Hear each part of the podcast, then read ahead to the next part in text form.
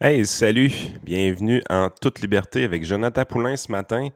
Euh, ça faisait un petit bout de temps que vous ne l'aviez pas vu. Les fêtes euh, se sont probablement bien passées pour lui. Il a l'air en forme.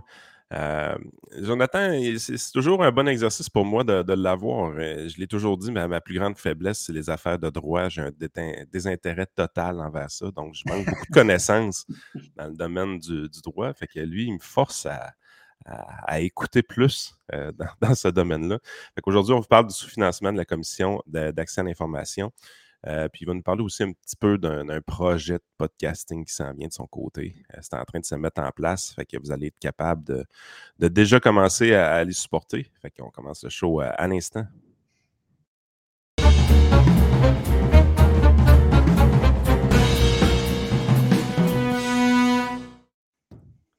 Yes, salut Jonathan. Puis des bonnes fêtes? Salut, salut. Oui, très belle. Et toi? bon, oui, super, ça super bien été. Fait que euh, aujourd'hui, tu vas nous parler de la, commission d'accès à l'information. Ça, c'est les, gens qui, euh, qui, utilisent beaucoup de Sharpie euh, dans leur demande, c'est ça? ben, c'est un sujet qui, qui, est revenu récemment dans, dans ma tête, là, puis dans l'actualité, quand j'ai vu que euh, le fameux projet d'identité numérique du gouvernement du Québec avait été un peu reviré de bord par la commission en disant votre projet n'est pas tout à fait ficelé, là, il manque des, des, pare-feux, ça ne respecte pas la réglementation. On est surpris. Exactement. Nous autres, on n'est pas tombés en bas de notre chaise, mais pour, pour ceux qui nous écoutent, dans le fond, la Commission d'accès à l'information, c'est un organisme paragouvernemental qui a deux, euh, qui a deux missions. Euh, elle a une mission qui est, qui est l'équivalent d'un tribunal administratif. Donc, si vous faites des demandes d'accès à l'information, que ce soit soit dans l'entreprise privée ou dans l'entreprise publique, et que la réponse n'est pas satisfaisante pour vous, vous pouvez vous adresser à la commission d'accès à l'information qui, elle, va réviser votre demande et pourrait ordonner à l'organisme ou à l'entreprise, disent vous êtes dans l'erreur, vous devriez communiquer l'information euh, aux, citoyens. Ça, c'est le volet. Donc, j'étais dans l'erreur. Ce n'est pas eux autres qui utilisent le Sharpie, c'est eux autres qui vont dire non, tu as trop utilisé le Sharpie. Euh, exact. Par exemple, il y, a trop, il y a trop eu de caviardage ou parce que souvent, c'est pas la norme. Hein, dans certaines juridictions, la norme, c'est vraiment on divulgue, puis vraiment des cas exceptionnels, on ne divulgue pas. Même si la loi semble dire ça, ici, dans la pratique, il y a énormément de charpie qui se fait, surtout du côté euh, de, du public, du gouvernemental. Le deuxième volet qui est super important, puis qu'on ne parle pas, mais qui est notamment celui qui découle euh, du refus du projet d'identité numérique, c'est le volet surveillance de la commission euh, à l'information. Donc, elle, elle doit s'assurer, pas seulement quand elle a euh, des, des, des, contestations relativement aux demandes d'accès, mais s'assurer qu'au quotidien, la loi sur la protection des renseignements personnels est, respectée. Elle a des pouvoirs d'enquête.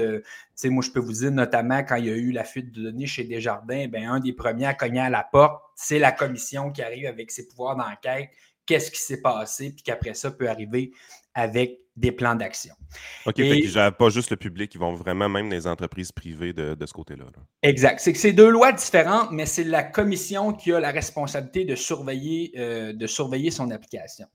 Puis, euh, il n'y a pas super longtemps, il y a à peu près euh, deux ans, il y a eu une grosse réforme au Québec qui appelait ça le projet de loi 64, qui est désormais la loi 25, mais qui qui venait un peu vraiment renforcer toutes les lois en matière de protection des renseignements personnels au Québec. Je vous le dis, là, on n'est pas rendu des leaders mondiaux. On était un peu à se conformer aux pratiques qui se faisaient dans l'Union européenne, qui étaient beaucoup plus strictes qu'ici au Québec. Mais quand même, c'est venu donner beaucoup plus de mordant à la loi, à la réglementation. Cependant, Parce que ça, ça vient-tu du temps tout ce qu'on faisait affaire avec l'Europe, les sites européens, tout ça, à un moment donné est apparu la, fameuse icône euh, quand on rentrait sur le site.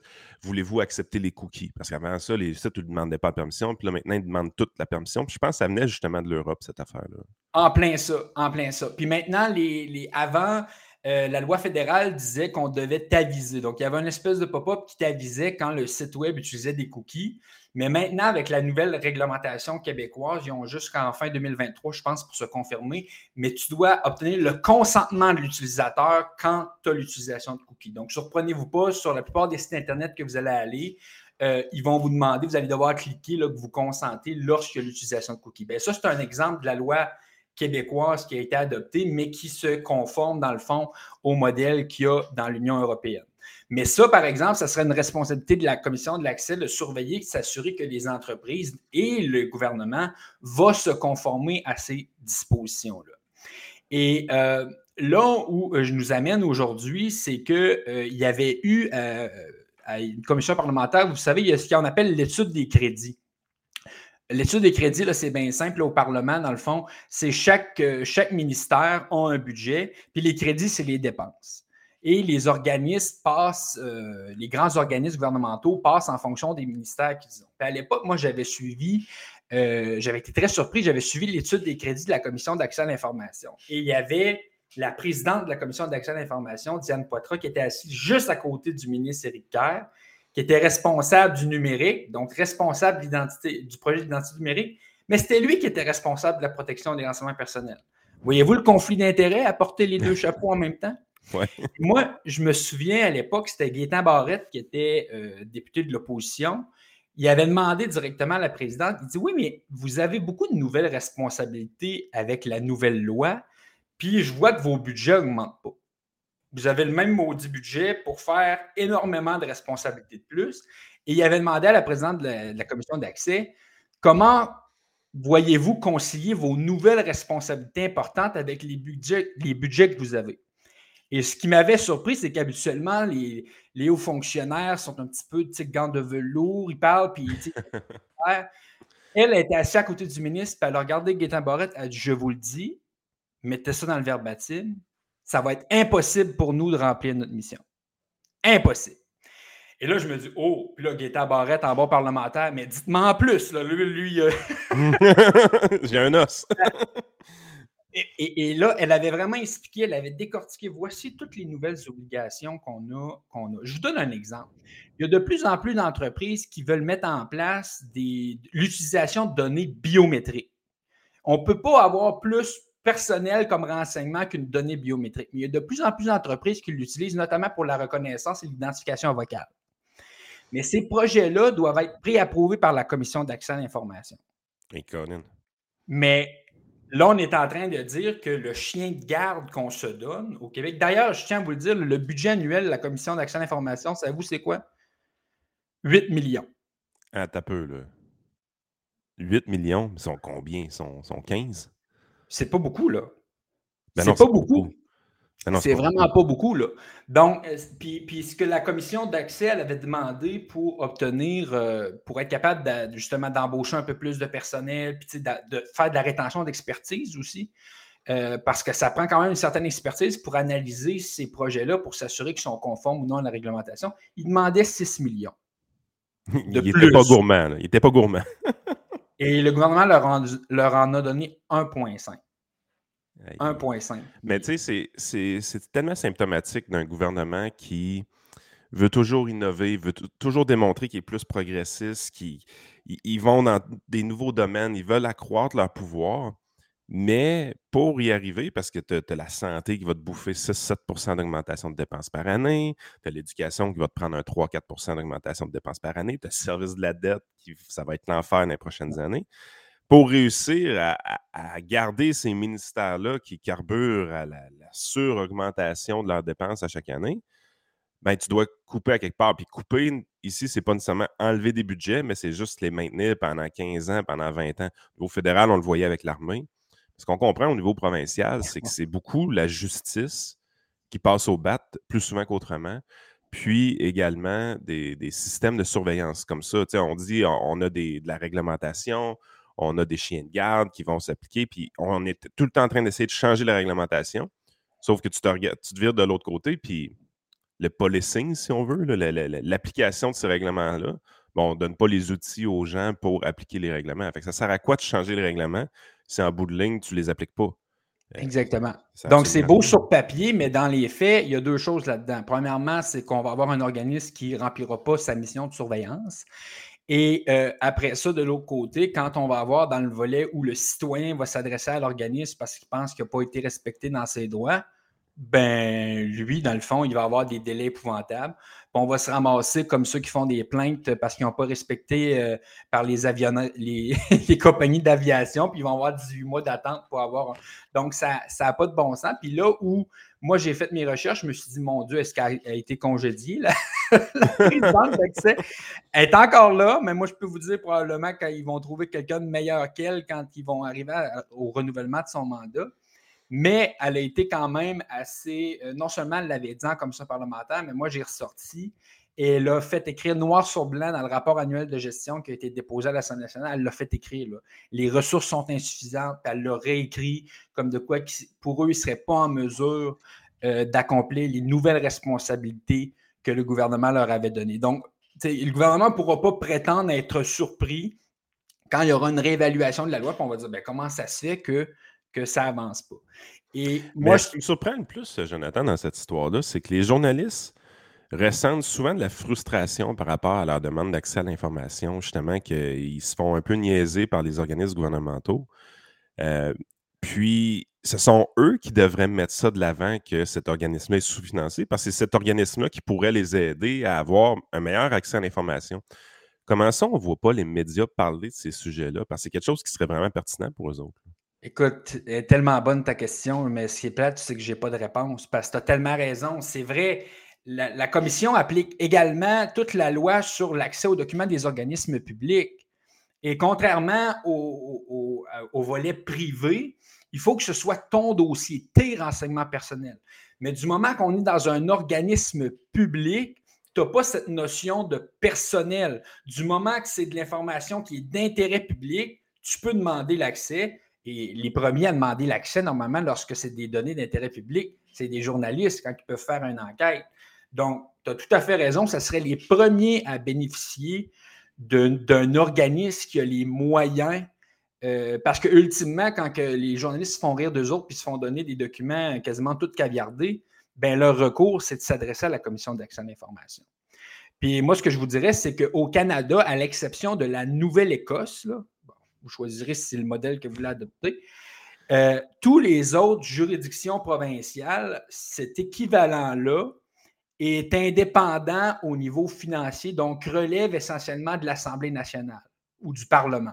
Un peu comme le vérificateur général du Québec, le directeur général des élections. C'est un organisme avec des budgets protégés qui relève de l'Assemblée nationale et non d'un ministère. En ce moment, au Québec, au, Canada, il y a le Québec et la Nouvelle-Écosse qui font exception. Je ne pense pas que c'est des modèles nécessairement. Euh, on a de la misère avec ça, hein, la transparence puis l'indépendance. Euh, on l'a vu évidemment dans la pandémie avec la santé publique qui était main dans la main avec le gouvernement, alors que dans d'autres provinces, on avait une séparation qui était claire entre il y avait les conférences de presse de la santé publique qui étaient complètement à part du gouvernement, puis qu'on ne sentait pas que le gouvernement avait nécessairement les mains dans, le dossier. Euh, on a beaucoup de difficultés avec ça. Pourtant, c'est des valeurs fondamentales dans nos démocraties euh, libérales qu'on aime. Euh, on veut justement qu'il y ait des chiens de garde. On veut que ces chiens de garde-là soient indépendants. on a l'impression, par exemple, on t'en a parlé avec le commissaire à l'éthique. On, on, rit du commissaire à l'éthique depuis un bon bout de temps avec Fitzgibbon le vérificateur général ou la vérificatrice générale, quand ils font des rapports, ça n'a pas le mordant que ça devrait avoir plus souvent qu'autrement. Euh, après ça, tu as quoi? le, protecteur du citoyen, même chose. Euh, tu fais, des rapports sur des événements qui ont eu lieu il y a huit ans. Oui, mais euh, ils déposent le rapport, puis ça, a zéro mordant, ça a zéro traction dans la population, puis dans, dans les médias. Je pense qu'on a une culture un peu d'insignifiance. Malheureusement, les choses qui devraient être importantes, on n'en parle presque jamais. Puis les gens ne sont même pas au courant de ces choses-là. Non. Puis ça, c'est troublant, honnêtement. C'est quelque chose, je trouve, qui nous met un petit peu en retard sur les autres endroits un peu plus démocratiques que nous autres. Oui, puis moi, ce que j'ai. La, bonne nouvelle qui s'est vite estompée là-dessus, c'est que dans la formation du dernier Conseil des ministres, François Legault a séparé les chapeaux. Donc, Éric Kerr fameux Eric Kerr, qui est, pas mon, il est loin d'être mon ministre préféré, là, est encore ministre responsable des patentes à gosses et du numérique. Mais euh, tout ce qui est le volet protection des renseignements personnels euh, n'est plus sous son ministère. C'est désormais Jean-François Roberge. Pour ça, je dis que ça s'estompe assez, vite, parce que Jean-François Roberge, lorsqu'il était ministre de l'Éducation, le ministère de l'Éducation a eu le pire bilan en matière de non-transparence. C'est le ministère qui a remis le plus de documents caviardés avec les demandes d'accès à l'information. Donc, je ne pense pas que c'est le ministre qui est, qui est animé d'une soif euh, de transparence. Moi, je pense qu'on a mis là des, gens qui, la protection des renseignements personnels, l'ont dans leur titre, mais sur leur bureau, n'ont pas vraiment l'intention oui, oui. Je, comprends tout ce que tu me dis. Je trouve ça euh, vraiment dommage, mais en même temps, c'est le fun d'être au courant de ces choses-là. Euh, il n'y a pas beaucoup de monde qui prennent la peine d'en parler, puis c'est des choses qui sont, plus importantes qu'on pense. Euh, c'est réellement des, éléments qui font en sorte que la société peut fonctionner, puis justement qu'on peut avoir, ou on pourrait avoir, il faut vraiment parler au conditionnel ici, un, quatrième pouvoir un peu plus efficace, un peu plus chien de garde envers le gouvernement, le quatrième pouvoir étant les médias. parce que même si on, les médias traditionnels, on a l'impression qu'ils ne font pas leur job comme du monde, tout ça, puis qu'ils vont un jour être remplacés. Ben, les gens des médias alternatifs aussi vont vouloir avoir des accès à l'information à un moment donné. Il y a des, il y a des, il y a des gens qui vont. Ça ne prend pas de statut particulier. Là. Toi, s'il y a un sujet qui t'intéresse dans un organisme public, puis tu décides que tu déposes une demande parce que tu vas avoir accès à l'information, tu n'as pas besoin d'avoir un statut de journaliste quelconque. Là, toi, un, tu décides que tu deviens le chien de garde puis tu suis un organisme, tu peux, tu peux le faire. Mais tu as posé la bonne question. Ceux qui ont normalement les ressources, les journalistes, ils ne le font pas. Pourquoi? Parce que les organismes gouvernementaux et privés, eux, n'ont pas nécessairement d'intérêt à ce que la commission soit la plus, euh, la plus efficace possible parce qu'ultimement, ils peuvent se faire taper ses doigts s'ils récupèrent de l'augmentation. Alors, je pense que tu as mis le doigt sur une question dont je n'ai pas la réponse, mais c'est pourquoi ceux qui ont le plus d'intérêt à le faire ne le font pas? Je sais pas. Non, puis c'est des choses qui sont importantes parce que ce qui fait en sorte qu'une démocratie peut fonctionner, c'est ce principe-là que les règles sont par-dessus les dirigeants. Euh, the rule of law, c'est ça. Là, la, loi est par-dessus les dirigeants. Ben, c'est des organismes comme ça qui nous aident à mettre ça en place parce que sinon, il y a une free pass qui est octroyée à tout le monde, puis ils font à peu près n'importe quoi euh, d'une manière un peu occulte, puis c'est ça qu'on ne veut pas avoir. La transparence, l'indépendance, c'est des choses qui sont difficiles à obtenir. Ça prend une volonté réelle, démocratique pour y arriver, parce que pour pousser des projets de loi de ce sens-là, pour donner des dents à des organismes comme ça, il y a juste un grand démocrate qui peut faire ça. Euh, un politicien un peu cynique qui ne pense qu'à sa réélection ne peut pas arriver et dire Ah, aujourd'hui, c'est ça notre priorité. Ça n'arrivera jamais. Ça prend quelqu'un qui a à cœur la démocratie, puis surtout qui comprend comment la société libérale fonctionne. Il comprend qu'après lui, il va y avoir d'autres gens, puis ces gens-là doivent être surveillés aussi. C'est ce type de politicien-là, il ne passe pas souvent au Parlement. Il y en a une fois de temps en temps, mais il n'y arrive pas souvent. Exact. Puis tant qu'être dans le cynisme, moi, je vais la pousser encore plus, le cynisme. Moi, je peux vous dire qu'à son renouvellement, probablement que la présidente de la Commission de l'accès à l'information va être invitée à aller poursuivre sa carrière ailleurs. Parce que c'est des, des, euh, hauts fonctionnaires qui sont nommés des fois pour 4-5 ans, mais qui sont renouvelés par le Conseil des ministres. Donc, je ne sais pas à quand, j'aurais pu faire la recherche, mais je ne sais pas à quand vient la fin du mandat de Mme Poitras mais probablement que le gouvernement va trouver quelqu'un de tellement meilleur qu'elle, mais d'un peu plus docile pour la, la, remplacer à la commission d'accès à l'information. Ah, j'aime le mot que tu as utilisé, docile. C'est vraiment important, ça, dans la fonction publique. si tu veux avoir une belle carrière, il faut être docile. Hey, Parle-nous rapidement du petit projet que, que tu es en train de monter. Euh, vous, êtes combien là-dedans? Je sais que Joey Aubé m'en parle à l'occasion. Je sais que toi, tu es là-dedans. C'est Bosscast. Euh, yes. on est euh, sept à peu près là, qui avons parti le projet.